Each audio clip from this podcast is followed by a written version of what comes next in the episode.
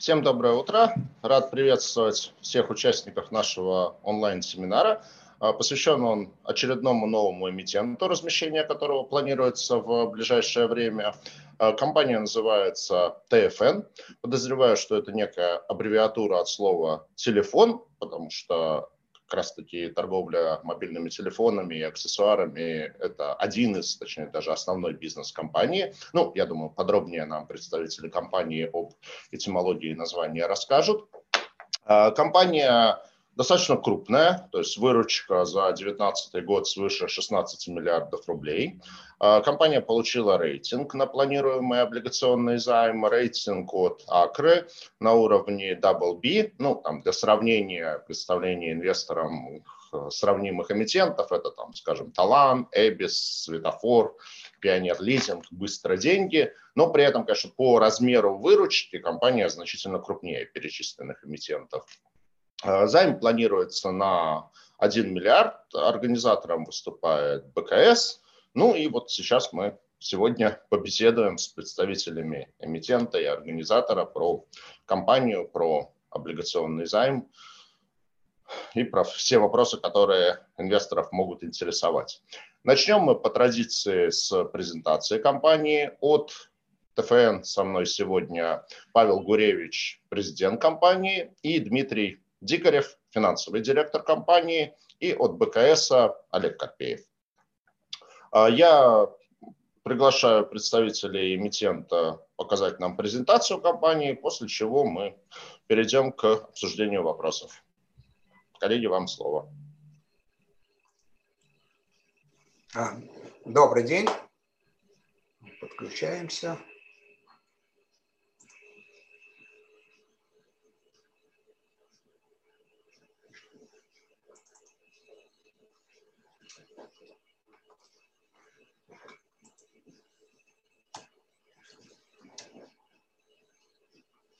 Дмитрий, прошу начать презентацию.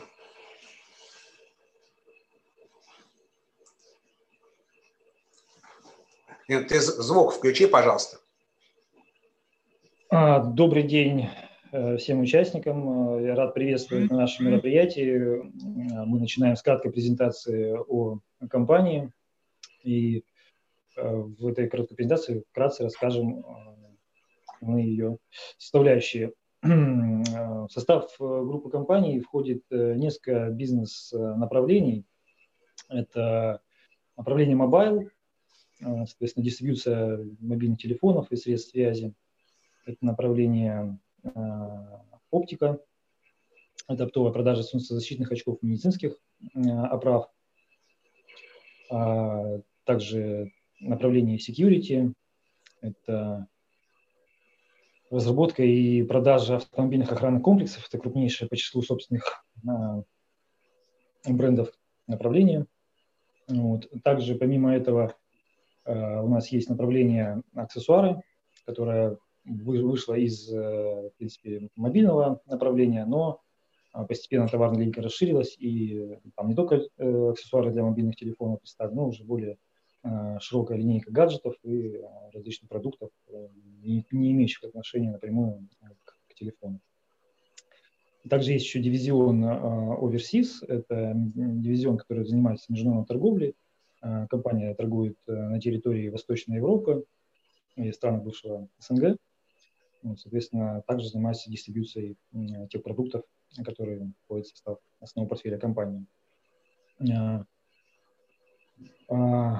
Компания представлена, в принципе, на территории всей Российской Федерации. У нас э, больше, более 550 э, сотрудников, 65 э, региональных офисов, 54 склада на территории всей России. Мы покрываем всю страну, от Калининграда до Камчатки, Крым, Кавказ, и весь Дальний Восток, Сибирь. Везде присутствуют наши филиалы, наши представители – Э, соответственно, у нас полностью полное российское покрытие. Э, порядка 25 миллиардов рублей мы ожидаем выручку по итогам 2020 года, это оценки без НДС. Ну, соответственно, прирост э, относительно прошлого года порядка, порядка 10% идет. Что касается географии, я уже как раз сказал, в принципе, есть пять крупнейших региональных складов, основной склад в Москве, есть крупные склады в Санкт-Петербурге, Екатеринбурге, Новосибирске, Краснодаре, а также представительства в остальных городах э, уже без э, собственного склада, но используя логистические поставки на территории. Ну и а, здесь краткая информация относительно компании и готовящегося выпуска. А, кредитный рейтинг, как уже ранее упоминали, у нас от Акры BB, прогноз стабильный. А, соответственно, в компании также создан совет директоров, а, для, а, как один из органов управления аудитором а, по МСФУ является компания Pro CRS Russia. Соответственно, компания работает на рынке э, более 25 лет, а, собственно, юридическое лицо ОТФМ, как основное юрлицо сейчас компании, она работает с 2009 года. И непосредственно все эти годы компания занималась теми направлениями, которые сейчас были озвучены. А что касается кредитного портфеля в настоящий момент у нас несколько банков-партнеров. Основной банк партнер Сбербанк, есть также портфели займа от э, Совкомбанка и Металлинвестбанка. Соответственно, а, привлекаемый а, займ рассматривается как дополнительное финансирование и частично на рефинансирование действующего портфеля, но в целом на финансирование роста 2021-2022 годов, потому что мы в своих планах закладываем определенный рост продаж, соответственно, для финансирования этих потребностей необходимо привлечение.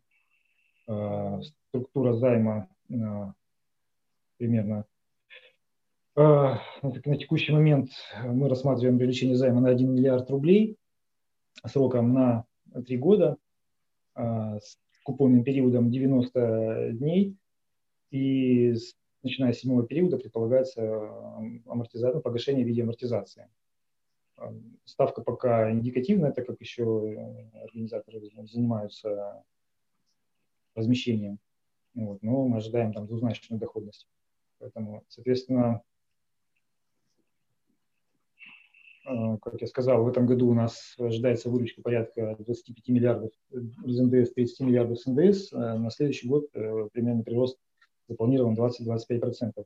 Здесь представлены э, финансовая модель. Э, на самом деле данные по 2020 году будут несколько лучше. Здесь у нас отражена EBITDA в размере 450 миллионов рублей. Мы все-таки ожидаем, что EBITDA будет больше, более 600 миллионов, потому что у нас и третий, и четвертый квартал этого года были, скажем так, более успешные, чем мы ожидали ранее. Вот, соответственно, прогноз, который указан здесь, здесь он достаточно пессимистичный. Мы ожидаем, что цифры будут лучше. И в целом то размещение, которое мы планируем, для для нас достаточно сказать, будет легко, легко обслуживать. И, скажем так, сможем уверенно работать с тем портфелем, который сейчас есть, даже с тем увеличением, которое мы запланировали.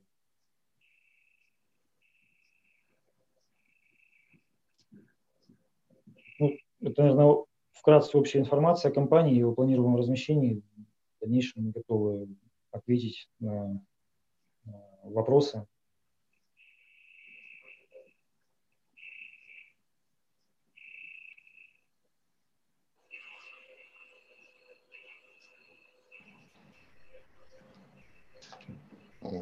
Спасибо, Дмитрий. Я правильно понимаю, что вы закончили презентацию? Да, да, да, правильно.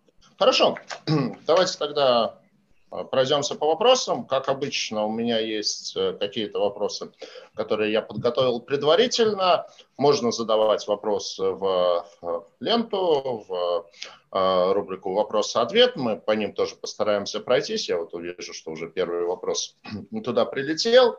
Ну, давайте тогда немножко как бы, ну, про историю компании вы, с одной стороны, уже сказали, но хотелось бы вот э, уточнить то, что я видел там в одном из слайдов презентации, что дата компании, создания компании 2009 год – но вот где про мобильные устройства было сказано, что 23 года в торговле мобильными устройствами.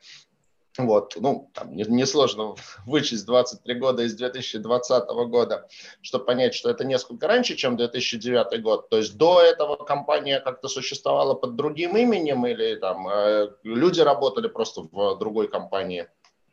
А, ну, давайте я расскажу немного про историю компании. То есть она, в принципе, а, создалась в середине 90-х. В 95 году начала заниматься а, продажей а, охранных автомобильных систем, направления security, которое сейчас у нас в группе присутствует. И изначально, то есть основатели Детскина Самойлов, как сейчас ничто с тех пор не изменилось. А в 2007 году мы получили дилерство МТС, мобильного оператора, который тогда только появился, первый GSM-оператор в Москве. И, собственно говоря, с этого момента наш бизнес мобильный начал развиваться. Но так как в те времена и у операторов, и у многих производителей, надо сказать, был очень сильный антагонизм, и быть, например, дилером МТС и Билайна одновременно было нельзя, что вынуждало, соответственно, или покупать а, компанию, у которых были такие дилерские контракты, да, или открывать отдельные юрлица. Но со временем то есть, эти требования стали отступать, и вот одно из юрлиц, которое было как раз открыто а, под контракт с LG, потому что мы были дистрибьюторами Samsung, а с LG и Samsung нельзя было работать одновременно. А, как вы правильно заметили, это была аббревиатура от телефона, сокращенная ТФ. А, так как на ТФН было больше всего розничных контрактов, когда мы приняли решение объединить все, э, и, в том числе и филиальные наши компании, которые были отдельными юрлицами, а, привести их в обособленные подразделения, у нас, собственно говоря, а, произошло ну, в течение нескольких лет а, слияние всех в одну группу. Поэтому сам ТФН, он с 2009 года работает, как мы контракты лжи получили, а там, ну, деятельность на рынке мы ведем действительно уже больше 20 лет. Спасибо. А, вопрос про бенефициаров компании и про акционерный капитал, ну, они были обозначены. А, Дескин Константин Юрьевич и Самойлов Андрей Валентинович. А, ну, вот хотелось бы, может, это не совсем даже относится к теме а, семинара, но тем не менее, то есть обычно, когда нам два партнера в примерно равных долях, это там 50 на 50, ну, может быть, там 51 на 49, а тут такое очень необычное сочетание 53,74 на 46,26. То есть какая-то магия цифр, там, золотое ну, сечение или что? Ну, как я сказал, вот, э, жизнь компании начала в 95 году, ну и, собственно говоря, вот как учредитель это сложилось с наличием денег, так вот эта пропорция, она, собственно говоря, uh-huh. эти годы существует. В общем, так исторически сложилось. Да. Угу. На данный момент, как, как акционеры компании, как они вовлечены в оперативную деятельность компании, в принятие оперативных решений? То есть, насколько я понимаю, есть совет директоров, вы являетесь президентом компании. Вот Константин Гескин и Андрей Самойлов, насколько они вовлечены в там, оперативный процесс?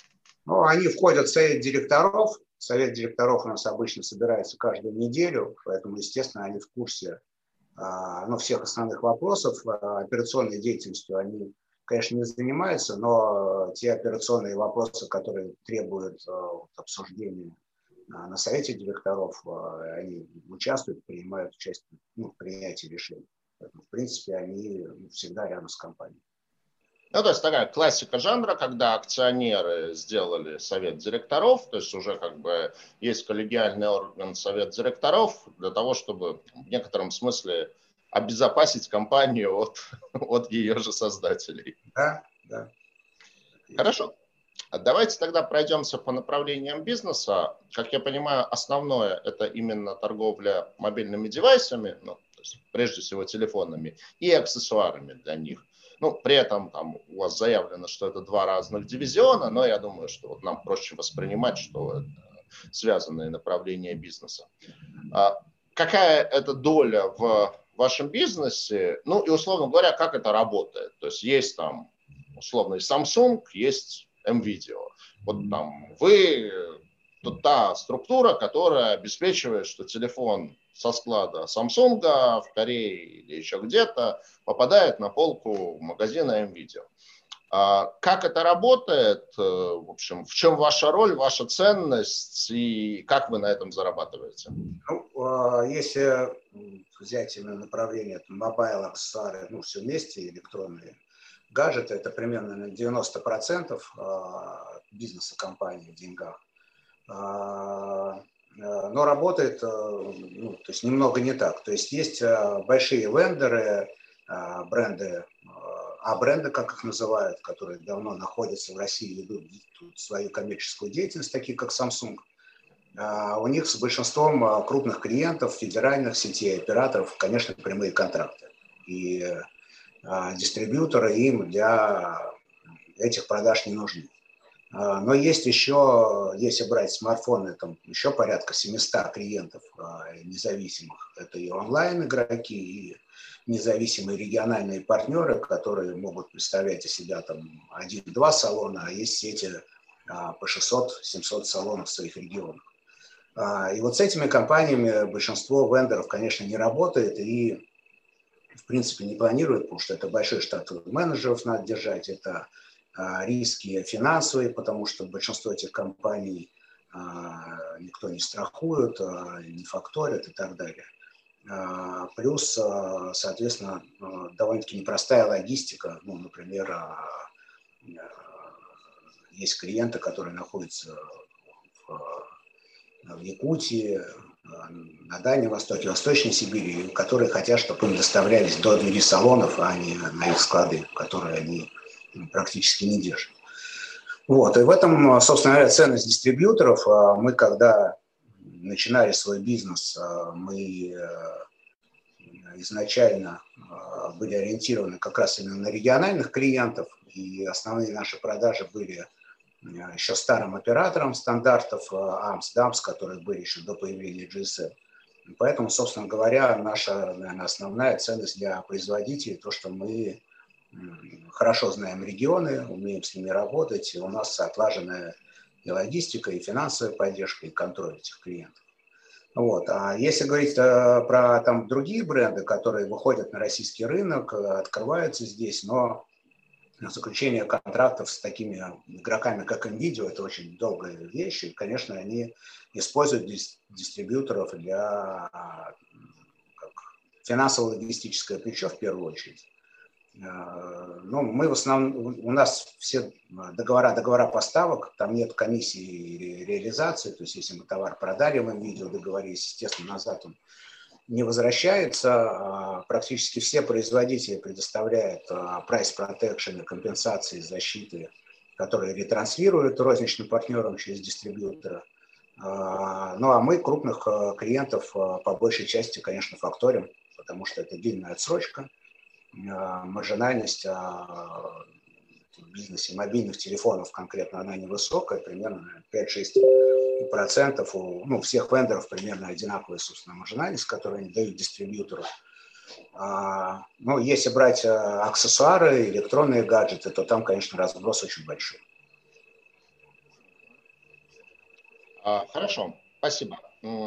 Вот какие здесь в этом бизнесе риски? То есть вот э, как бы, смысл бизнеса понятен, но вот э, э, вы покупаете, я так понимаю, по предоплате, продаете в рассрочку и факторите как бы эту выручку от клиентов. То есть, по идее, здесь вроде как риска никакого нет. Возникает ли какой-то риск, что вот если вы там телефоны поставили, они конечного дистрибьютора не идут? Но, опять-таки, как я услышал, все, это не реализация, это продажа.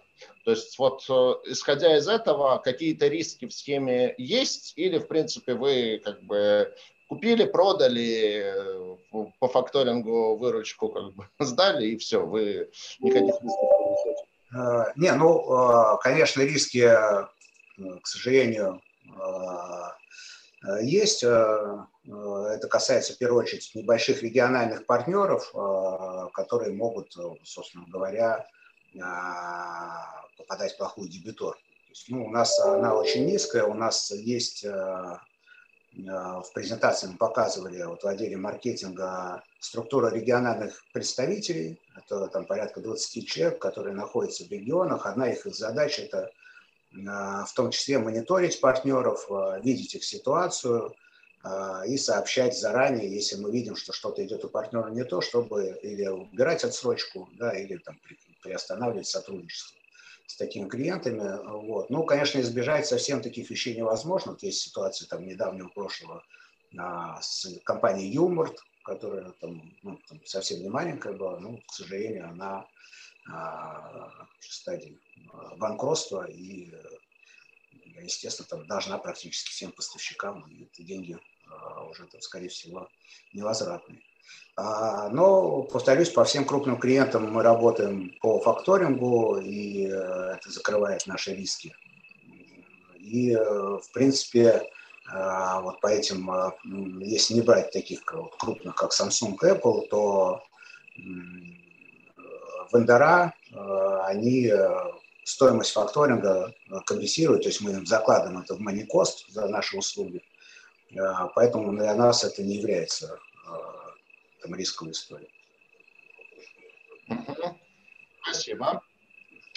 А в плане таком, не знаю, может быть, более долгосрочном, а, то есть нет, ну, вроде как есть тенденция к тому, что мелкие вот такие ритейлеры, они все-таки вымываются с рынка, и рынок укрупняется. То есть с учетом этого не будет происходить просто сокращение какой-то базы для вашего бизнеса. Ну и там, в связи с этим тоже вопрос, кто здесь основные конкуренты и как, в общем, конкуренция осуществляется. Там, это она прежде всего по, по ценам или вот это просто уже рынок как-то поделен, что вот э, какие-то ритейлеры работают через вас, и вы им все закрываете, э, и конкуренты к вашим клиентам не лезут? А, ну, последние 10 лет идут постоянно разговоры о том, что вот э, эти маленькие партнеры, маленькие компании будут э, умирать или будут э, поглощаться, сливаться и так далее. Конечно, в некотором роде такой процесс есть, тем не менее, каждый год открывается, каждый год какое-то количество компаний уходит с рынка, и каждый год новых компаний примерно такое же количество приходит на рынок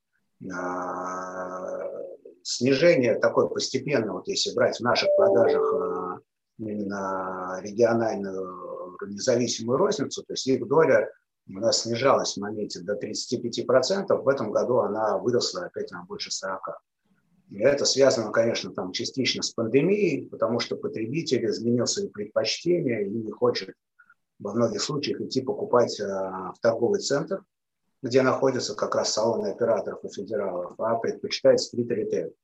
А это как раз а, наши партнеры во многих регионах. А, плюс изменилось а, подход к покупке. Если раньше потребитель на это тратил а, там 20-30 минут, выбирая смартфон, то сейчас предпочитает тратить 5-10 минут. То есть приходит уже подготовленным, а, где-то рядом с домом. Это, собственно говоря, дает возможность многим региональным партнерам а, расширять а, свою сеть, расширять свой бизнес и строить сервисы. Ну и э, вопрос, если говорить про перспективы, то а, тут, наверное, большой вопрос, что будут делать сотовые операторы, потому что очевидно, что их а, розница, особенно в условиях а, пандемии, она совершенно не рентабельна. И самое главное, что если смотреть западный пример, там операторы сокращают количество салонов, потому что все обслуживание, весь сервис уходит в онлайн, и, собственно говоря, такое количество точек не надо. А по поводу конкурентов, ну, наверное, основные конкуренты наши это крупнейшие э, дистрибьюторы электроники, бытовой электроники. Это Мерлион, а, в первую очередь, да, это Marvel, это Элка. Ну, у них у всех есть, ну, как и преимущества, так и недостатки. Они особенно Мерлион, это такой большой, огромный гипермаркет, где огромное количество товаров. А, но если брать розницу а, сотовую, мобильную, это все-таки довольно-таки специ... ну, специализированные небольшие помещения, им, собственно говоря, места, чтобы продавать а, компьютерную технику или бытовую, нет. Поэтому а у этих дистрибьюторов у них э, все-таки задача продавать все, не только мобильное, поэтому где-то нам удается их э, своим сервисом опережать. Спасибо. Ну вот давайте там я время от времени буду вопросы, которые к нам а, наши слушатели задали, тоже а, задавать а, по теме. Вы упомянули про пандемию. А, можно остановиться подробнее на влияние пандемии на бизнес-компании? Ну и тут уточняют, какие а, планы на случай второго блокаута в Китае? А, ну, влияние, конечно, было. В апреле было падение э, продаж. Ну, и там было у всех, но апрель это, в принципе, такой низкий сезон, если говорить про бизнес э, мобильных телефонов. Э, но очень быстро этот рынок отрос, и связано это, ну, то есть в данном случае эта пандемия, она для нашего бизнеса оказала очень хорошее влияние, позитивное, потому что если посмотреть, то до мая месяца а, наибольшую долю в продажах занимали смартфоны а, в категории до 15 тысяч. Ну, если смотреть там GFK, это там до 5 тысяч, от 5 до 10 и там, от 10 до 15. А, в мае месяце, когда люди оказались в условиях изоляции, оказалось, что у многих устройства очень слабые, устаревшие, невозможно и видеоконтент и поддерживать, и, соответственно, работа в Zoom и так далее.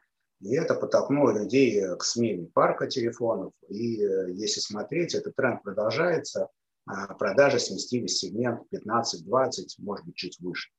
Э, и сейчас э, рост этого сегмента продолжается, то есть тренд смены устройств продолжается. Если говорить про Китай, естественно, с китайскими там, коллегами мы общаемся вообще практически ежедневно.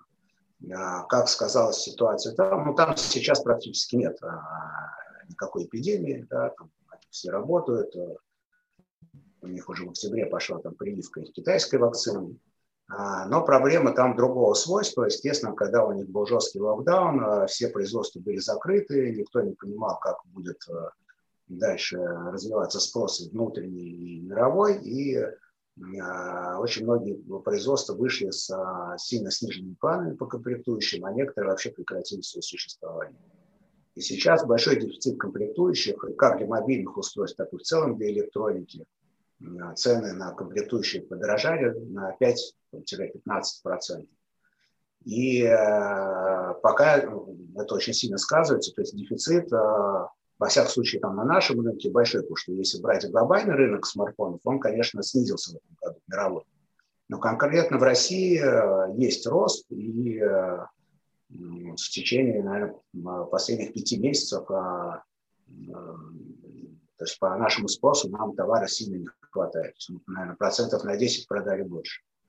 А, это ну, практически всех производителей касается, может быть, Samsung в меньшей степени, потому что они практически все свое производство последние два года перенесли в Индию.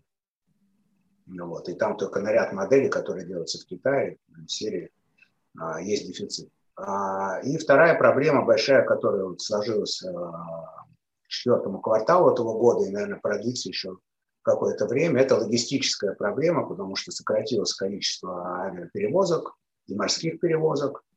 А, соответственно, те а, отрасли, которые пользовались авиа, поняв, что ничего не изменится, а, перешли тоже на железную дорогу. Сейчас большие, соответственно, очереди в Китае на перевозку ЖД в России, в Европу. И большая проблема с контейнерами, потому что много контейнеров скопилось в Америке, вот, так как ну, товарооборот между Китаем и Америкой упал, и морские перевозки упали почти на 50%. Эти контейнеры не успевают возвращаться в Китай. Сейчас цены на контейнеры выросли в три раза, а запись на них на два месяца вперед. Поэтому ситуация ну, с дефицитом, с поставками, она-то в первом квартале продлится еще ну, точно. Спасибо. Давайте, пока мы вот в контексте этого находимся, те вопросы, которые связаны именно с mobile, вашим направлением. Так, э, каков э, срок действия дистрибьюторского контракта с А-брендами? Ну, с А-брендами они все не, огр... не ограничены сроком. Да, у нас там Samsung, по-моему, нет прописано, или автоматическая пролонгация. Мы дистрибьюторы Samsung с 2001 года, и никаких э, не изменений, ну, то есть, понятно, какие-то там а, доп. соглашения были на какие-то вещи, но в целом по этому контракту и работать. Вот. У всех остальных было то же самое. К сожалению, просто некоторые бренды за это время сами по себе ушли с а, бизнеса мобильных устройств или ушли с рынка Российской Федерации конкретно. А, ну, такие вот, например, как LG, например, который мобильные устройства выпускает, но в России этот бизнес закрыл уже два года. Поэтому ограничений нет. Так, еще вопрос. Э, доля оборота слэш прибыли основного сегмента mobile между федеральными сетями, федеральным онлайном и мелкими клиентами? Ну вот, как я говорил, у нас а, сейчас в текущем году где-то 40% а, наших продаж это, это региональные розницы независимые, а, наверное, процентов 27 это онлайн.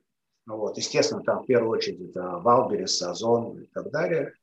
А, операторы резко упали в этом году продажи, возможно, по причинам, которые я называл, что продажи торговых центров а, сильно снизились. Ну и в целом у них были проблемы, смены команд. И а, у нас, если смотреть по категории клиентов, была ситуация, когда доля упала вообще до 1% всего. Вот. И э, федеральные сети, так как Евросеть связной уже это одна компания давно, да, несколько сократились, федеральный канал и ДНС, они у нас а, занимают, а, наверное, порядка 16% деньгах. Спасибо. Ну и завершая, наверное, вопросы по этой части. Какая маржинальность бизнеса по мобильным аксессуарам? А, по мобильным аксессуарам, ну, опять же, да, надо разделить. Есть а, аксессуары а, производителя того же Samsung. Вот, там маржинальность повыше, чем на телефонах, но она, конечно, сильно ниже, чем если просто продавать аксессуары. То есть там порядка 9% маржинальность на аксессуарах и наносимых устройствах, если брать в совокупе. Но мы несколько лет назад начали развивать свой бренд аксессуарный, так и называется TFM. А, то есть в этом году мы уже там, наверное, переварим миллиард продаж по собственному бренду аксессуарному. А, сейчас мы а, представлены, то есть заходим в новые сегменты, мы вот представлены практически, не практически, а во всех заправочных станциях Лукойла, это полторы тысячи заправок. В следующем году это еще добавится Газпром, нефть и Роснефть. Там бизнес ну, по, своим, по своему бренду маржинальность порядка 20%. Понятно. Так, давайте тогда пока с а, мобайлом а, завершим. А, расскажите про оптику. Как я понимаю, это сравнительно такое небольшое направление бизнеса. Для чего вообще как бы компания сюда пошла? Какую долю от оборота это сейчас составляет? Ну и, собственно, то же самое вкратце, как это работает здесь и в чем отличие от мобайла. Да, ну, мы несколько лет назад, когда искали ну, какие-то еще новые направления бизнеса, а, столкнулись как раз а, с оптикой. И что нас привлекло? Ну, во-первых, а, сам продукт, он с точки зрения логистики очень схож с мобильным телефоном, то есть размер упаковки, коробки примерно под нашу отстроенную логистику очень хорошо строится. А второе, то, что рынок похож условно на рынок мобильных телефонов начала 2000-х. То есть нету лидеров, нету больших федеральных сетей, огромное количество маленьких а, магазинов, а, семейных магазинов, очень много семейного бизнеса. Понятно, что то есть он будет цивилизовываться, будет развиваться. Ну и плюс пропорция, которую вот тоже мы обратили внимание, когда начинали заниматься, между солнцем и медициной. То есть если брать Западную Европу или Америку, то там 70% продается медицинских оправ, медицинских очков, 30% солнца.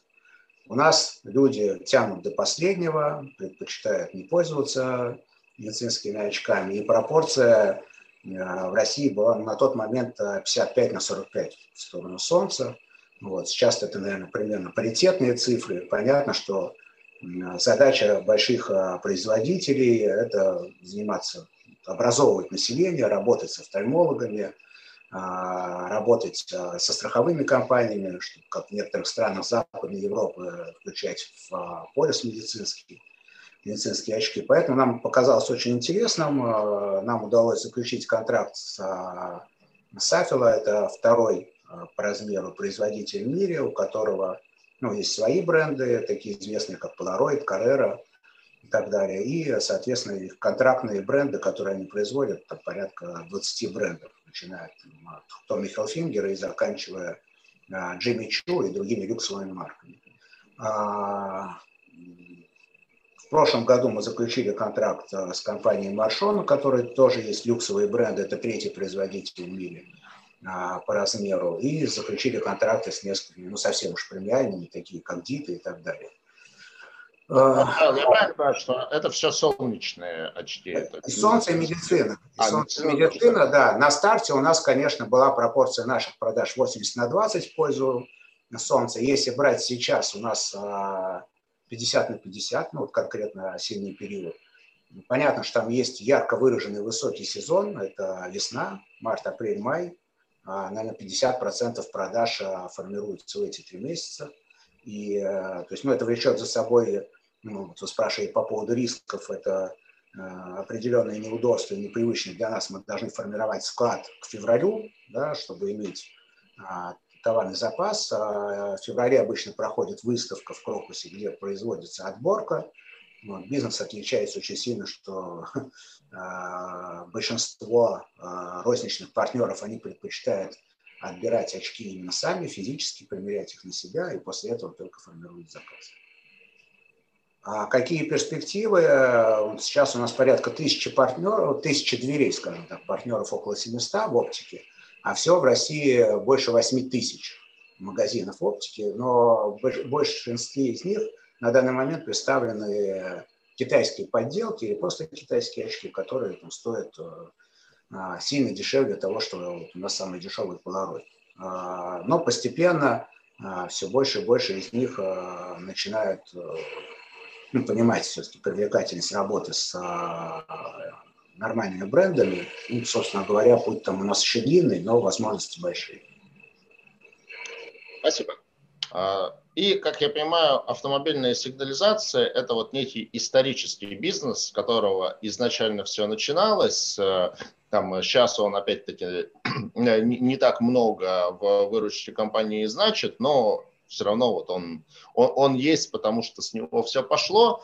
А как в нем работает, чем он, в свою очередь, там, отличается или схож с а, оптикой и с мобайлом? Ну, отличается он, конечно, очень сильно, потому что это устройство, которое требует а, установки, монтажа, довольно-таки сложного, требует разработки, потому что это и э, охрана автомобиля, и это подключение у а, современных автомобилей у всех есть коншины. Подключение коншины – это то, что хочет а, потребитель. Он хочет, чтобы у него был определенный сервис а, с пульта или с приложения в смартфоне управление автомобилем, климатом, запуском двигателя и так далее. Несколько лет назад, наверное, после кризиса 8-9 года, автопроизводители, ну, падение продаж машин было очень сильное, они поняли, что а, им надо свою матрицу включить а, определенный набор доп. оборудования, а, который они ставят в планы, собственно говоря, дилерским центрам и автосалонам. Собственно говоря, такие списки практически всех были составлены, и автосигнализация, они входят в топ-5 у всех представительств автомобильных или закупочных центров. Поэтому у нас в какой-то момент бизнес сместился больше в вот в эту часть у нас контракты э, с 17 автопроизводителями, такие как Ford, Volkswagen Group, Kia, Hyundai, Renault и так далее. То есть ваш сегмент здесь это именно те сигнализации, которые там штатно устанавливаются в дилерском центре, когда покупается новый автомобиль? Ну, не штатно, это все равно предлагается потребителю, но это распространяется именно со стороны автопроизводителя. То есть они ставят планы, там, Рольфу, Мейджеру и так далее, да, и, собственно говоря, те обязаны закупать какой-то объем там и его, соответственно, продавать, устанавливать, предлагать клиентам. Они имеют право покупать и у нас, но когда выполнят планы перед представителями. Э, и мы так ну, увлеклись этой историей, что несколько забыли про остальной рынок, а рынок вторичный, он очень большой автомобильный, он сильно больше, чем рынок новых машин. И э, сейчас мы вот стараемся наверстать это упущение. У нас сейчас доля наших продажах в целом этого направления 5%. там бизнес более высокомаржинальный, но то есть в деньгах он сейчас сильно меньше, но мы видим перспективы. Мы, собственно говоря, с этого года запустили линейку для онлайн-канала и вторичного рынка и планируем там вырасти в два-два с половиной раза в ближайшие два года. Понятно. Хорошо, а вот между этими тремя направлениями вот какая-то синергия. Ну, то есть вы сказали, что mobile и оптика, там синергия в том, что похожий размер упаковки, ну, такая синергия, конечно, сомнительная, но, тем не ну, менее, наверное, определенное логистическое тоже удобство есть. Вот э, вообще, как, э, потому что выглядит немножко как разрыв. Вот у вас 90% одного э, и там по 5% два других направления, а, там, в, чем, в чем между ними как бы вот такой синергетический эффект, если он есть?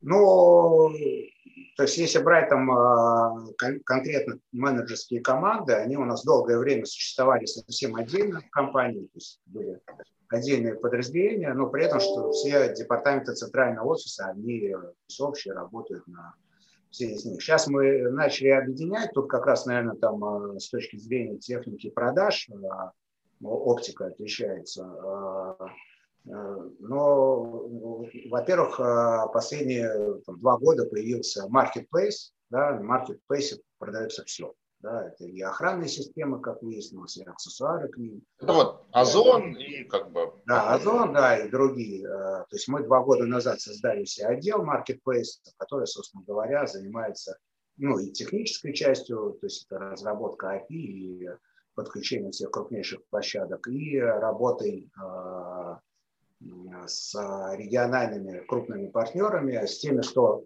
а, видит, уже понял, что в этом есть перспектива, но технически они еще не готовы. Мы создали а, так называемое ТСП, товар со склада поставщика, когда мы для больших а, региональных сетей на наших региональных складах резервируем товары, для них открыт доступ, они могут продавать это через, свой, через свои интернет-магазины, ну, то есть постепенно будем двигаться тоже там, потому что это будет все идти через API, когда они будут готовы технически. То есть в этом плане, там, собственно говоря, можно дополнять и любимыми другими товарами свою матрицу, не только этими.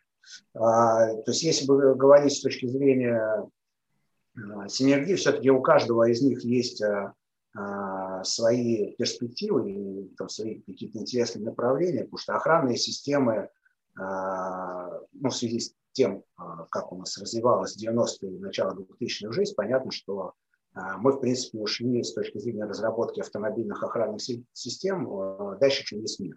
Да, и, то есть система... Ну, потому что нигде в мире, наверное, столько машин не воровали, как да, да, абсолютно точно. И по большому счету сейчас осталось там три крупных игрока на этом рынке, ну, включая нас. А, и э, то есть некоторые вендоры уже проявляют интерес, чтобы выводить наши системы на какие-то другие рынки, а, то есть других государств. То есть э, в Китае, э, где есть все, то есть аналогичных охранных систем тому, что делаем мы и наши конкуренты, нет. А, поэтому то есть этот бизнес, он, то есть у него тоже есть определенные перспективы, и мы планируем его развивать. Ну, а с точки зрения вот синергии, я говорю, что мы постепенно а, все а, департаменты продаж а, сводим к единым правилам работы с потребителем, работы с нашим клиентом. Ну и рост маркетплейса будет продолжаться в ближайшие годы, это очевидно. А вы вот упомянули, и я на самом деле сам, когда изучал вашу компанию перед нашим семинаром, наткнулся на вашем сайте на а, понятие API TFN, то есть а, можете, ну, мне просто как Сибонс тоже близко к IT-бизнесу компании, для нас все, что связано с, с API в нашем бизнесе, тоже очень важное направление. Как это работает вот, вот для вас? Что, что такое там торговля через API? А, ну, как это? Чтобы, э, то есть работать, ну, чтобы работать с условным Озоном, да, там по маркетплейсу э, нету, ну, то есть может любой, да, любая маленькая компания. Но все зависит от э, уровня ручной работы и того ассортимента, который у нас есть. Например, в очках у нас там порядка 8 тысяч SKI. в аксессуарах там тоже несколько тысяч. Если это все вручную размещать, вручную отслеживать, ну, это невозможно. Да, просто физически это надо такой штат людей создавать.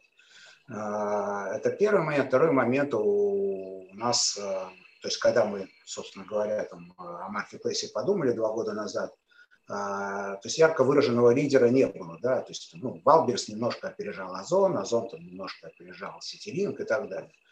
То есть, а, как они будут развиваться, кто из них будет лидером, какие а, сервисы электронные с точки зрения API, кто будет как развивать, было непонятно. Поэтому мы решили создать у себя в проектной группе свое подразделение, которое будет разрабатывать API, которое будет совмещаться с любым а, запросом. Да, там, у Озона свои требования, у Беру свои требования, у Валбриса свои требования и так далее. То есть это, собственно говоря, система, через которую наш товар а, загружается на marketplace, ну, например, на Озон. А, соответственно, есть дедлайны, когда по отработанным заказам этот товар должен собираться, то есть это автоматизировано, соответственно, эти заказы, которые там, потребитель делает, убирая наш товар на сайте Озона, они падают на склад, где автоматически формируются документы, происходит сборка, а автоматически, соответственно, формируются документы для Озона по его требованиям. Ну, исходя из этого уже то есть выстраивается работа. То есть в первую очередь это сервис. Сервис, который позволяет нам, в принципе, неограниченное количество SKU продавать через маркетплейс. Ну, круто, да. Я даже как-то не догадывался, что вот в трейдинговый бизнес тоже мы уже такие айтишные технологии пришли. В общем, да. Ну, это, э, ну, если исходить из того, что вот ассортимент очень большой, плюс вот а, производителей смартфонов сейчас новых, китайских довольно-таки большое количество, а полка что онлайн-потребители, что офлайн потребители, она ограничена, да, они все равно не будут брать, боясь, что что-то будет зависать. Как это продавать? Собственно говоря, marketplace – это возможность а, расширять и продавать, ну, то есть все, что хочешь, так называемый длинный хвост, который можно туда заводить. Спасибо. Давайте сменим тему. Расскажите про юридическую структуру вашей группы. То есть вот у вас есть несколько дивизионов, есть представленность в регионах. Это все в рамках одной компании или там э, региональные офисы, это отдельные э, юрлица. Вот, э, и, в принципе, в ленте тоже был вопрос на эту тему, поэтому... Ну, как я сказал, несколько лет назад все наши вот, юрлицы филиальные, ну, то есть они все были все равно, учредители были те же, но это были отдельные а, компания, мы всех перевели в статус ОП, э, обособленное подразделение, юрлицы мы эти все закрыли. А, здесь у нас в России фактически все продажи идут через одно юрлицо. У нас есть а, сервисное лицо, где находится, собственно говоря, разработка там, охранных систем и э, ну, именно сервис по ним. А есть юрлица, а, зарубежные – это TFN Trading, а, который находится в Риге, Латвии. То есть мы выбрали Латвию как базу своего а, международного бизнеса. И есть TFN BI, мы открыли недавно филиал в Беларуси и начали развивать там бизнес. То есть других э, юрлиц у нас, собственно говоря, нету, все работает через одну компанию. Ну, кстати, очень круто с точки зрения как бы, потенциальных инвесторов в облигации. А раз уж упомянули, расскажите вот про Беларусь и Латвию. Там я видел, что в Грузию еще что-то вы поставляете. Как бы насколько это вообще вам нужно в плане того, что, ну, прямо скажем, не самые большие рынки, а какой объем деятельности там сейчас в моменте и какую видите в этом перспективу? А, ну, то есть у нас все началось а, как раз с Прибалтики.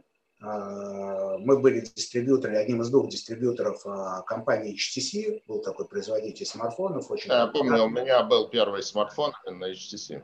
Очень популярный в России и в Европе, особенно в Западной Европе, ну, в принципе, в Европе, который предложил нам, э, другому дистрибьютору российскому, помочь им выйти на рынок Восточной Европы, потому что В Европе они работают в основном с операторами западной, а в Восточной Европе, как у многих, кстати, вендоров и у Apple, например, работают с... То есть Восточная Европа для них вообще там пустое место. Да? Восточная Европа – это вот от Эстонии и на юг там, до Греции, собственно говоря. Нам дали контракты на вот шесть стран Восточной Европы, это страны Балтии, э, Венгрия, Болгария, Македония, э, и несколько стран СНГ, таких как Молдавия, в Украине у нас был бизнес, э, в Кавказских республиках.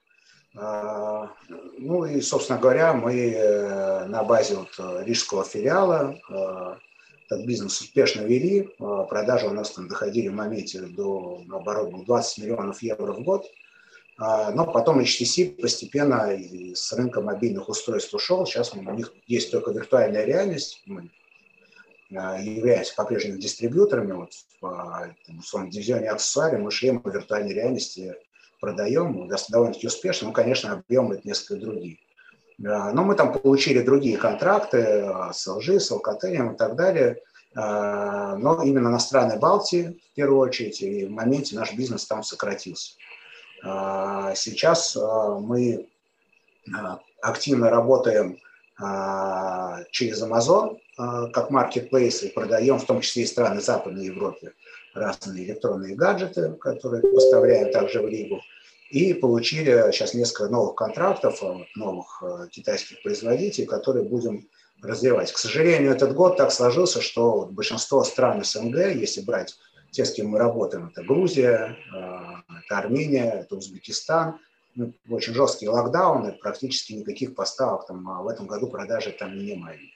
Если говорить по странам Балтии, а, частично у нас есть, а, ну, продолжаются продажи в Сербии, Хорватии и через Amazon. Этот бизнес восстановился, потому что прошлый год было сильное падение.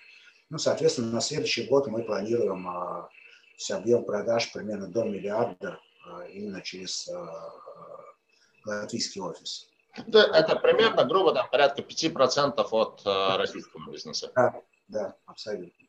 Вот. Если говорить про Белоруссию, это ну, относительно недавний проект. Мы давно хотели выйти в Белоруссию, но практически у всех вендоров на Белоруссию отдельные контракты, и, соответственно, никто ничего не хотел менять. Ну, то есть постепенно появился интерес. Ну и как везде, а, появляются небольшие интернет-магазины, онлайн-магазины, которые начинают быстро отъедать долю у классических больших онлайн-сетей. В Беларуси происходит то же самое, соответственно, а сложившиеся дистрибьюторы обычно, если он эксклюзивный, он, ну, ему лень заниматься чем-то новым, да, там, людей. То есть мы тут вовремя пригодились, открыли филиал и начали, собственно говоря, по ряду брендов делать поставки а, Беларуси. Плюс у нас а, а, заключен контракт с Рено Беларуси. Мы поставляем туда охранные системы в довольно-таки больших объемах и планируем с рядом других автопроизводителей также там заключить договора. Спасибо. Тут еще смотрю, прилетел вопрос. Как хеджируется валютная позиция? Ведь весь товар в валюте, а продажи в рублях. Есть у вас какой-то валютный риск? или у вас его нет? Если есть, то как-то вы его минимизируете? Ну, я предлагаю Дмитрию подключиться, ответить будет Давайте, Дмитрий, вам слово. Да, что касается валютных рисков, у нас порядка 85% а, объема закупок и продаж, они в рублевых контрактах зафиксированы. Даже те бренды, которые являются импортными, тот же Samsung, у нас все равно заключен контракт с российской дочкой производителя, и Э, он номинирован в рублях, и нам товар заходит в рубле. Естественно, при существенных изменениях курса цена Samsung тоже пересчитывается, но это происходит достаточно значительным временным лагом, не так как э, не прямо пропорционально изменению на бирже. Вот, например, э, за 2020 год были достаточно большие курсовые изменения, но Samsung цену пересчитал где-то только вот уже в четвертом квартале. Вот. А что касается Оставшиеся 15% э, это небольшая доля в мобайле и как раз-таки по security, там, где валютный контракт непосредственно, мы их хеджируем, мы хеджируем через э, механизмы форвардных контрактов. Соответственно, в этом году э, как раз это тебя скажем так, оправдало, то есть те существенные скачки, которые происходили в течение года, они у нас были под защитой, и мы получили, скажем так, даже какой-то профицит, прибыль по этим сделкам. Спасибо. А, немножко вот давайте вернемся к теме вообще рынка смартфонов, ну, как основного для вас рынка. А, действительно, он как бы немножко в России растет. То есть я смотрел статистику, там в 2018 году было продано порядка 30 миллионов устройств, в 2019 году там почти 33 миллиона. За первые 9 месяцев э, рост на 5% к соответствующему периоду прошлого года, а в денежном выражении на 11%. А, но, опять-таки, вот здесь, как вы правильно сказали, пандемия, она, скорее всего, оказала положительное влияние, потому что, ну что нам, сижу дома, деньги тратить некуда, а мобильный телефон хочется получше апгрейдить. Э, на следующий год э, не ожидаете, что рынок может там существенно упасть по продажам? А, ну, я думаю, что в штуках а, небольшое снижение, по идее, должно быть, процентов 5.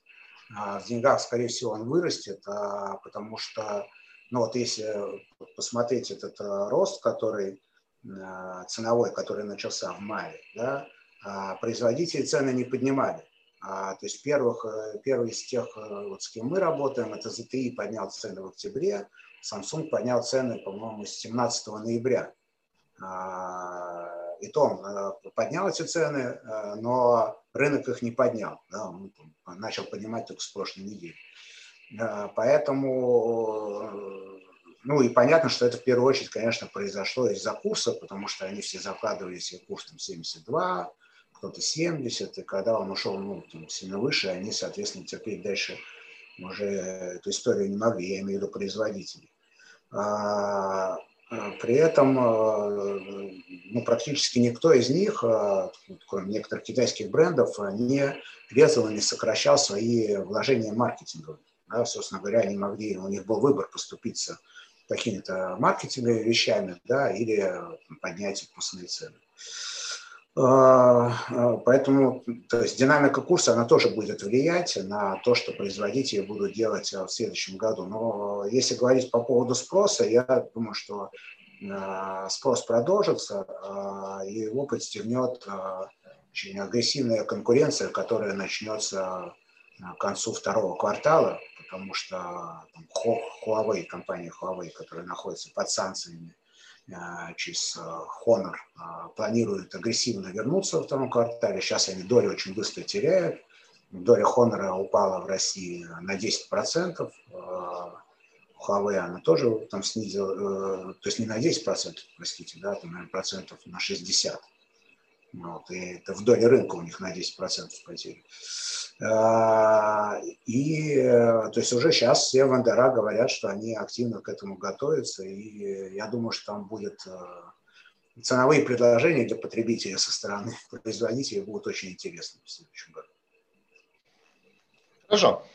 Если брать там перспективу лет на пять, кем, э, ну, как вы видите развитие компании, там, не знаю, в с точки зрения роста, с точки зрения места на рынке. То есть я посмотрел, у вас, кстати, это вот прям мне понравилось, потому что очень часто эмитенты облигаций любят рисовать презентацию на 5 лет с каким-то там это, многократным ростом всех показателей, выручки, беды и так далее. И на самом деле, как бандовым инвесторам это не очень нравится, потому что это значит, что компания слишком агрессивно намерена расти. У вас такие достаточно там умеренные планы роста расписаны. Вот расскажите, куда вы лет через пять хотите вырасти? Ну, с точки зрения выручки мы у нас там по лан вырасти э, до 60 миллиардов ну, примерно. А, ну, в перспективе там трех-четырех лет. А, понятно, что через два года начнется тренд а, смены устройств на 5G, то есть так или иначе в Россию это тоже придет и практически приведет а, к полной смене парка устройств, которые сейчас на руках у пользователей находятся и будут находиться. Что дает, конечно, хорошие возможности, тем более, что мы, ну, формируя там, в свой портфель брендов, мы все-таки всегда исходили из некой логики, да, то есть мы не набирали себе контракты все подряд, а выстраивали их э, условно ну, некую иерархию. Да? Там есть Samsung, который там уже давно бренд, был у нас LG, который корейский, такой же, но чуть-чуть подешевле ну и так далее. Сейчас у нас, там, собственно говоря, мы этот подход сохраняем, потому что, понятно, если у нас будут впрямую конкурирующие бренды в портфеле, то это, там, собственно говоря, будет только мешать, наверное, не давать нам развиваться. А, ну, вторая часть мы, ну, то, что создаем а, с точки зрения аксессуарного бизнеса, у нас там сейчас довольно-таки много новых а, электронных устройств, которых мы или уже завезли, или завозим, которые мы планируем, что вместе с нашими охранными системами, вместе с электротранспортом, электросамокатом мы продаем второй год, и у нас очень активно растет этот бизнес, будет объединяться в некую единую экосистему, то есть умных вещей, интернет умных вещей, да, умные вещи для дома, а, которые, ну, то есть определенные точки роста, потому что сейчас это практически, а, если продается, в основном только в Москве, очень разрозненно, не объединено зачастую каким-то единым решением, мы видим, что в этом есть определенная перспектива. Опять же, это некая связка со смартфоном бизнеса, со смартфонами, потому что все это управляется через смартфон. Ну, там, да, там это со временем, это, конечно, гигантский рынок будет. Хорошо, давайте там, потихоньку приближаться к облигационному выпуску, но перед этим поговорим про ваше финансовое состояние. Думаю, что здесь больше э, нам поможет Дмитрий. Э, вот э, не, не, не буду там брать на себя роль какого-то очень глубокого финансового аналитика, поэтому так, может быть, немножко по верхам, но тем не менее вот те э, вещи, которые просто ну, сразу как-то приходят, э, принимаешь во внимание, когда вашу отчетность смотришь. Первое, вот, что я заметил, это очень существенный рост запасов. На начало 2018 года у вас их в отчетности на 2 миллиарда, на конец 2018 2,5, на конец 2019 3,5, на первое полугодие 2020 3,8. То есть э, за полтора года рост в полтора раза. Чем это обусловлено? Э, понятно, что там ну, бизнес растет, но там рост выручки, он вот совсем не такой быстрый, как рост запасов. Да, ну смотрите, все-таки в первую очередь это обусловлено ростом выручки. Если брать 2018 год, это некая точка разворота. До 2018 года у нас было несколько лет, когда выручка снижалась из-за того, что один из наших крупнейших э, э, поставщиков и вендоров на тот момент АЗТЕ попала под э, санкции и ну, попала под санкции не только у нас в России, в целом в мире, как бы это отразилось на ее положении в целом на глобальных рынках, в том числе они не смогли продавать продукцию и в Россию. Вот. И в 2018 году как раз-таки у нас э, был разворот, и с 2019 года пошел рост. Если сравнить 2020 год с 2018, у нас прирост продаж примерно будет в полтора раза. То есть мы на 10% приросли 19 к 2018, и примерно 45, может быть даже 50% будет по итогам 2020 э, года. Соответственно, если взять как бы вот 20 э, с 18 годом, это достаточно пропорционально. И мы Второй момент, здесь вот срезы идут на какие-то крайние даты года, либо квартала, если смотреть более широкую э, линейку по остаткам, то наша оборачиваемость товара, она даже ускоряется. И она, в принципе, все эти периоды находилась в промежутке где-то между там, 65, 75, 80 дней, сейчас порядка там, 70-75 дней находится. Поэтому да, если брать как бы, относительно прошлого года, она даже ускоряется. И вот там тот же показатель 3 800 на 1 июля – ну, у нас, например, в июле, в августе были дни, когда мы в день выгружали по 400 500, поэтому, в принципе, сегодня 3 800, завтра может уже там 3 800, 3 300, 3 400 быть, поэтому этот показатель очень динамичный. У нас есть, конечно, товары с длительными циклами оборота в той же оптике, потому что это достаточно такой сезонный товар. А есть, наоборот, Samsung, где оборачиваемость э, по линейке в среднем порядка 21 дня, да, но в целом по компания оборачивается в районе 70-75 дней по товарным запасам находится. И она не замедляется, она, я бы сказал, даже ускоряется. Незначительно. Да, товарные запасы – это вот то, что вы уже закупили, это у вас на складе находится. Да, но оно находится на складе, и э, там же товар в пути, который идет уже в перемещении между нашим основным складом и идет э, на наши региональные склады, то, что находится угу. в обработке. Хорошо. А про структуру финансирования. У вас, опять-таки, на начало 2018 э, года практически не было задолженности по кредитам. Ни долгосрочным, ни краткосрочным. Но, собственно, долгосрочных у вас до сих пор нет там э, по отчетности. Ну, опять-таки, я смотрел 2019 год, 62 миллиона. несерьезная для масштаба бизнеса цифра. А краткосрочных кредитов тоже практически не было еще на начало 2018 года. На 30 июня 2020 года это уже там почти 2 миллиарда. А, то есть вот с чем связано то, что вы за эти там полтора, полтора года очень сильно поменяли структуру финансирования и стали активно кредитоваться. Ну и это, естественно, отразилось в отчетности в плане роста расходов по обслуживанию долга. То есть там за 2018 год у вас процентные платежи несерьезные были, за 2019 год уже 170 миллионов рублей. Да, ну, а, смотрите, если говорить о 2018 году, да, совершенно верно, там а, кредитных средств у нас не было. Мы, по сути, первую кредитную линию открыли в 2018 году и особо не пользовались, и с 2019 года стали активно использовать. Тут э, надо отметить такой момент, что, ну, скажем так, причина роста долга две. Первая – это все-таки рост объема бизнеса, как я уже ранее отметил, если брать 2020 к 2018, это примерно в полтора раза – и второе, вторая причина – это изменение у наших, одних, одного из наших ключевых э, клиентов. Э, в, 19, в конце 2018 года компания Евросеть и э, Связной, они объединились, появился новый контрагент ну, под названием Связной. И, скажем так, до этого мы с этими компаниями работали по факторингу, и объем факторинга по этим контрагентам достигал ну, 1-1,5 миллиардов рублей только произошло объединение, они несколько там финансовую политику поменяли, ну, возможно, банки как-то поменяли э, лимит на них, и они, скажем так, стали давать факторинг только на поставщиков А-брендов, то есть, например, производителей, мы не являлись. По сути, ну, у нас перестал работать с ними факторинг, и мы, можно сказать, э, о потребности в этом э, оборотном капитале у нас осталось, э, миллиард рублей мы, по сути, переложили в кредитный кредит, банковский кредит. Это вот э, одна из причин роста. Вторая причина роста – это, естественно, увеличивающийся, увеличивающийся объем продаж, который в течение 2019 года тренд наметился. У нас появились новые бренды, э, вот, новые товарные продукты. Э, соответственно, и в 2020 году это усилилось, потребность увеличилась. Поэтому вторая причина этого роста – как раз увеличивающийся объем бизнеса и продаж. На текущий момент портфель у нас э, около 3 миллиардов. Э, да, если посмотреть по срокам, у нас есть кредиты, которые погашаются в 2022 году, и можно их назвать как бы долгосрочными, но тем не менее все равно там достаточно короткий срок, чуть больше года остается.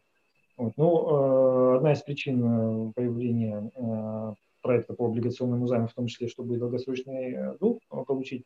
Но, тем не менее, мы для себя еще отмечаем, для, для контроля своей финансовой устойчивости, мы смотрим чтобы наш долг помещался примерно в месячную выручку, ну не выручку, которую по форме 2 мы смотрим, а именно поступление денежных средств. Для примера, у нас на втором полугодии а, поступление денег э, в течение месяца от 3 до 4 миллиардов составляет. И вот наш долг там, в размере 3 миллиардов, он вполне ну, помещается как бы даже запасом в этот, ну, в этот показатель. Поэтому мы вот таким образом мониторим.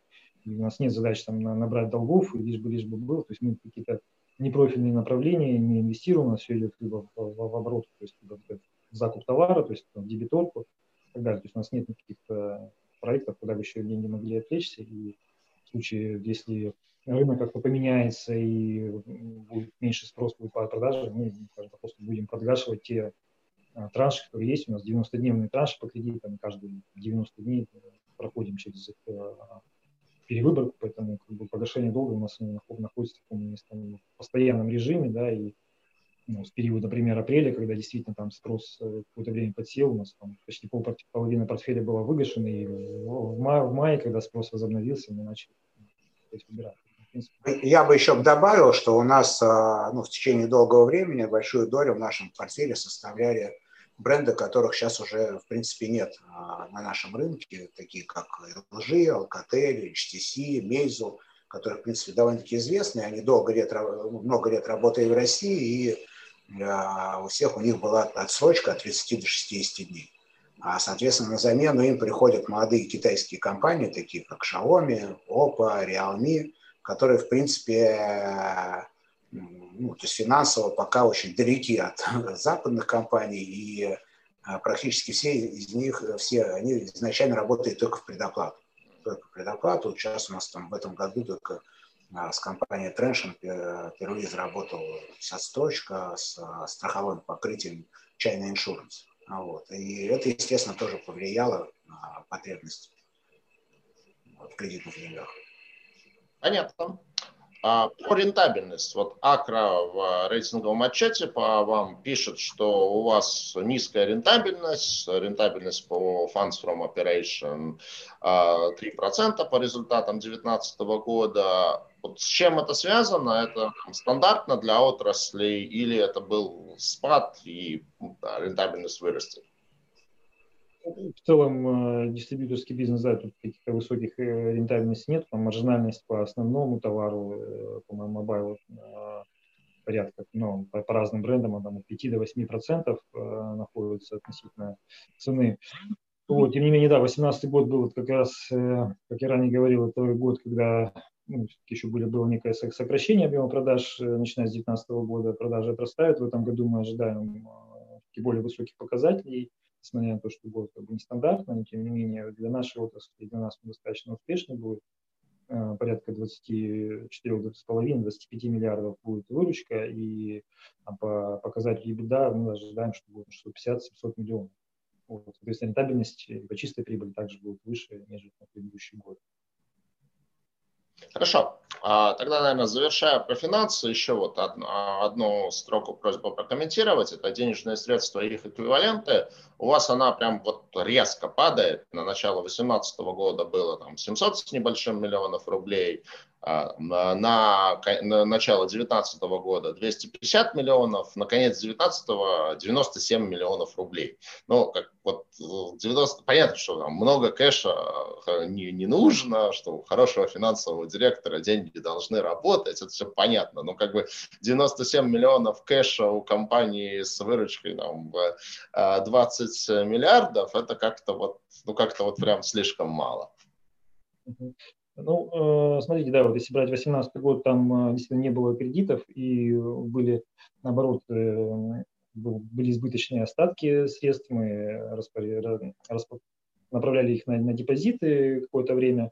Ну, в течение 2018-2019 года появились новые направления, новые бренды, и, соответственно, и избыток средств уже уж был проинвестирован в компанию, и, соответственно, привлечены, привлечено финансирование. Ну и что касается вот именно остатков на последние даты года, ну, имея все-таки портфель э, кредитный, э, мы стараемся под длинные праздники, под длинные выходные как можно больше выгашивать, чтобы не платить процент на э, период, когда никто не работает, нет этой необходимости. Поэтому, по сути, а, то есть такой эффект этих отчетных дат тоже есть. Да, это эффект отчетных дат, и вот можно сказать, что это 97 миллионов, это, по сути, наверное, приход за последний рабочий день месяца, потому что ну, в среднем где-то вот за день вот в 2019 году, в декабре у нас такое поступление было. Соответственно, то, ну, то есть вы 30 декабря там сидите прям, вы считываете, что вы...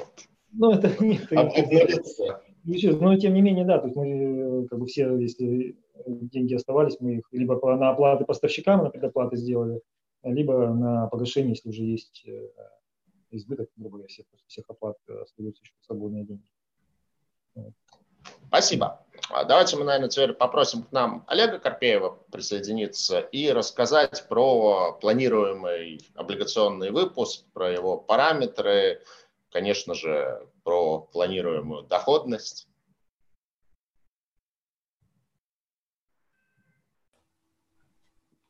Так, коллеги, добрый день. Не получается у меня включить видео. Да, Олег, мы пока тебя не видим. А, вот. О, теперь видим. Здрасте, да. А, коллеги, еще раз добрый день. А, выпуск у нас сейчас находится на регистрации на бирже. Это будет а, отдельный выпуск без проспекта, но и без ограничения вот это вот в 1,4 миллиона, которое для квалифицированных инвесторов. То есть э, выпуск будет доступен к приобретению даже на одну тысячу рублей. Почему это сделано? Потому что в первую очередь мы целимся, конечно, в розничных инвесторов. Э, поэтому, на наш взгляд, вот хороший поинт, да, который Павел озвучил, что компания, помимо своего основного B2B сегмента, развивает и собственный ритейл. Э, сходил я специально в ближайший торговый центр, э, зашел в салон оператора сотовой связи и действительно там нашел множество аксессуаров под торговой маркой ТФН. Вот, я думаю, там любой участник может сходить и, и тоже их найти. Я специально уточнил у коллег, они мне подтвердили, что это, что это, что это именно их тема. А, ну так вот, возвращаясь к выпуску, опять же, так как он не зарегистрирован, то ничего там конкретного я сказать не могу, но э, подтвержу то, что говорили представители эмитента до этого. Выпуск планируется объемом 1 миллиард рублей, сроком на 3 года. Предусмотрено э, квартальный, квартальный купон и амортизация, начиная с ну, вернее, давайте так скажем, через полтора года после даты начала размещения. Э, соответственно, по поводу купонной ставки, э, опять конкретных цифр сказать не можем, объявим их, естественно, ближе к дате размещения, но надеемся, что это будут двузначные цифры. Э, что касательно вообще позиционирования на рынке, да, э, к сожалению, не нашли мы э, на рынке эмитентов с, с этого сектора, да, вообще, то есть у нас ни NVIDIA, ни, ни Eldorado никого не осталось. Но тут же надо еще отметить, что у компании достаточно специфичный сегмент, и когда вот Акра относила эмитенты именно в электронный какой-то ритейл, да, ну, надо понимать, что разница между тем же самым там NVIDIA и DNS, у которых продажи мобильных телефонов составляют там какую-то ну, небольшую, я думаю, долю в их бизнесе, да, и у них-то действительно как бы основная масса это там телевизоры, холодильники, стиральные машины, э, вот, поэтому вот впрямую сравнивать с ними тоже нельзя. Вот. Ну и из компаний с похожим рейтингом, как Сергей правильно сказал, наверное, это можно сказать про Талан. Талан Финанс тоже рейтинг WB. А, но вот сейчас на дюрации около одного года бумага торгуется с доходностью 11, ой, 10,75. Да, ну вот, соответственно, я думаю, что наш выпуск можно по рейтингу только, да, конечно, только по уровню рейтинга соотнести с Таланом и вот как-то отсюда плясать с точки зрения доходности. Олег, а ковенанты планируются по выпуску? А, пока нет. Мы обсуждаем там с рынком эту возможность и вполне вероятно включим, но вот в текущий момент нет. Это plain vanilla выпуск без каких-то специфических, облига... специфических обязательств, специфических ковенантов страны эмитента. Ну, я вот для того, чтобы чуть-чуть проиллюстрировать то, о чем сейчас Олег говорит, э, э, попробую, да, показать э, карту рынка по бумагам с этим рейтингом WB от Акры от эксперта.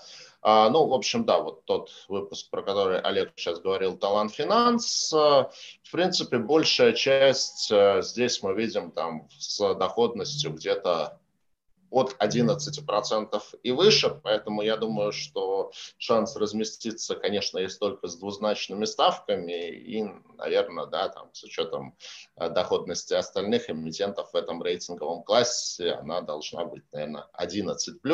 Но другое дело, что ТФН, конечно, по масштабу бизнеса гораздо больше, чем те компании, которые здесь вот на карте представлены. А, я э, хочу обратиться к слушателям. Если есть еще вопросы, то вот сейчас их можно задать, потому что у меня вопросы иссякли, и э, на все вопросы, которые нам э, за время семинара от слушателей прилетели, мы вроде бы тоже ответили. Я сейчас на всякий случай еще раз посмотрю ленту вопросов. Да, по-моему, мы ответили абсолютно на все. А, если новых вопросов нет, то я, конечно же, по традиции хочу пожелать эмитенту успешного размещения. А, думаю, что все, все компоненты для этого у нас есть. Думаю, что мы очень хорошо и продуктивно сегодня а, вашу компанию обсудили. Поэтому желаю вам удачи при размещении и до новых встреч. Спасибо. Да, спасибо. Спасибо. Спасибо. До свидания.